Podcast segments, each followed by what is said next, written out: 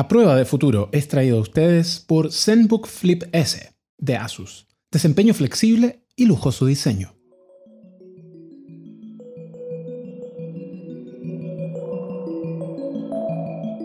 Hola, esto es A Prueba de Futuro, un podcast de The Update que abordará en distintas series de contenidos algunos de los procesos sociales que definen a nuestro presente y marcarán nuestro futuro. Hemos vivido en un estado constante de incertidumbre durante casi un año. La pandemia generada por el rápido contagio de coronavirus ha provocado un enorme impacto en múltiples actividades a nivel mundial y numerosos esfuerzos se están llevando adelante para desarrollar vacunas que nos permitan abordarla. Casi un año después, y con más de 2.2 millones de muertos a nivel mundial, al fin comenzamos a ver las primeras vacunas que están siendo distribuidas en distintos países. En esta primera serie llamada La vacuna de todos, llevamos a ustedes la experiencia de personas que han recibido la vacuna contra el COVID-19 en distintas instancias, ya sea en estudios clínicos de fase 3 o como parte de una campaña de inmunización oficial. Y con tanta desinformación al respecto, hemos decidido llevarles a ustedes información real.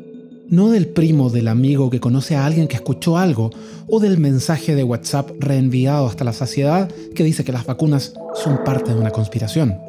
Estas son personas reales, dando testimonios reales, en primera persona. La primera vacuna en ser aprobada para su uso de emergencia en forma masiva fue la de Pfizer conversamos con uno de los primeros en ser inoculado con ella en el país. Esta es la vacuna de Sebastián.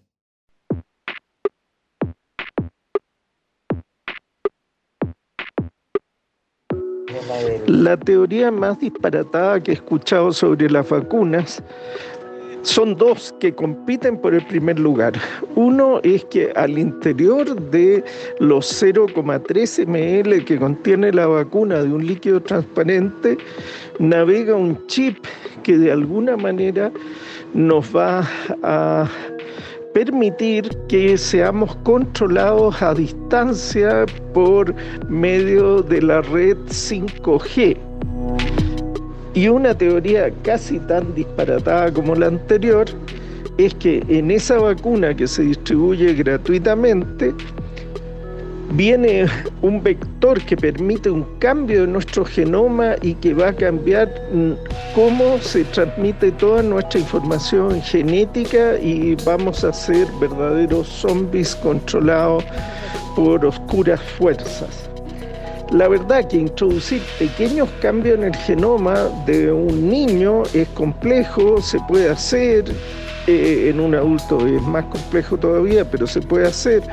Pero hacer un producto de esa naturaleza significa varios millones de dólares la dosis.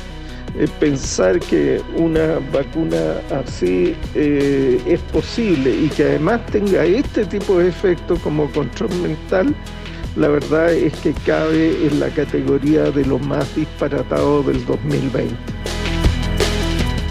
La verdad es que ha sido muy bien mi experiencia en el periodo post-vacunación, tanto con la primera vacuna como la segunda vacuna. En la segunda vacuna sentí algo de frío en la noche, sudoración en la me acosté, me abrigué un poco y eso sería lo más dramático que tengo que contar. La verdad es que no tuve ninguna mala experiencia.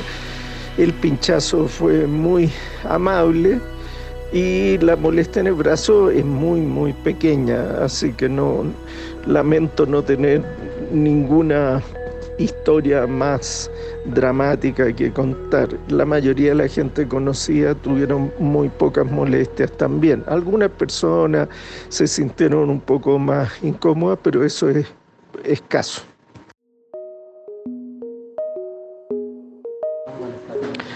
No tuve molestias relacionadas con el pinchazo en, el vacunatorio de nuestra institución. Me estuvieron observando igual después de la vacuna durante 30 minutos. Eh, yo tengo antecedentes de alergia y de rinite alergia, alérgica y después del pinchazo había periodistas porque éramos de los primeros en vacunarnos y me daba, confieso, un poco de temor que me pasara cualquier reacción alérgica rara y que estuviera todo el mundo fotografiándome, pero realmente no pasó nada, así que puedo contar la experiencia con tranquilidad.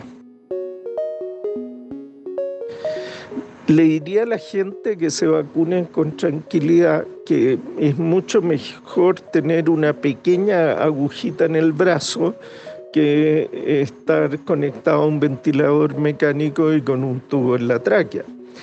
La verdad es que eh, se han presentado algunas reacciones adversas y, por ejemplo, en Estados Unidos, con más de 2 millones de personas vacunadas, solo una de cada 100.000 personas ha presentado anafilaxia.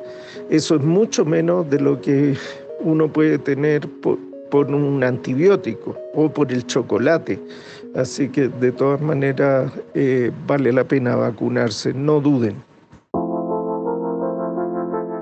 Efectivamente se han probado dos tipos de vacuna, la de Pfizer y la de Moderna, tanto con la cepa habitual como con las nuevas variantes de coronavirus se ha demostrado que es efectiva tanto una vacuna como la otra. Sin embargo, en las nuevas variantes disminuye en una pequeña medida la efectividad, pero esta disminución es significativa.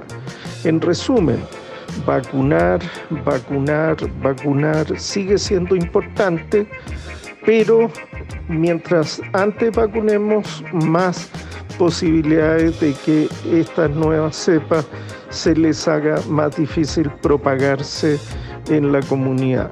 Y si bien la inmunidad que se adquiere con esta vacuna no es tan potente como con el virus tradicional, igual siendo en alguna medida efectiva. Veía hace poco tiempo el video eh, de dos mascotas, dos pequeños perritos, eh, que se ladraban el uno al otro a través de una reja, de un portón eléctrico. Alguien abría el portón y los perritos dejaban de ladrar cuando ya estaban el uno frente al otro y al volverlo a cerrar se volvían a mostrar los dientes y ladrar.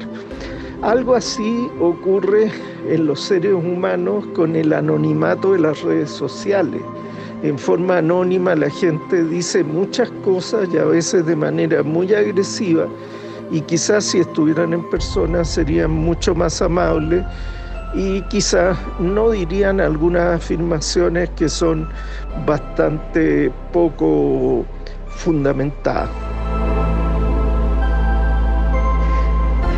En este tiempo de pandemia hemos vivido bastante encerrados no usamos joyas porque tenemos que lavarnos las manos y porque para qué vamos a usar joyas si no salimos a ninguna parte.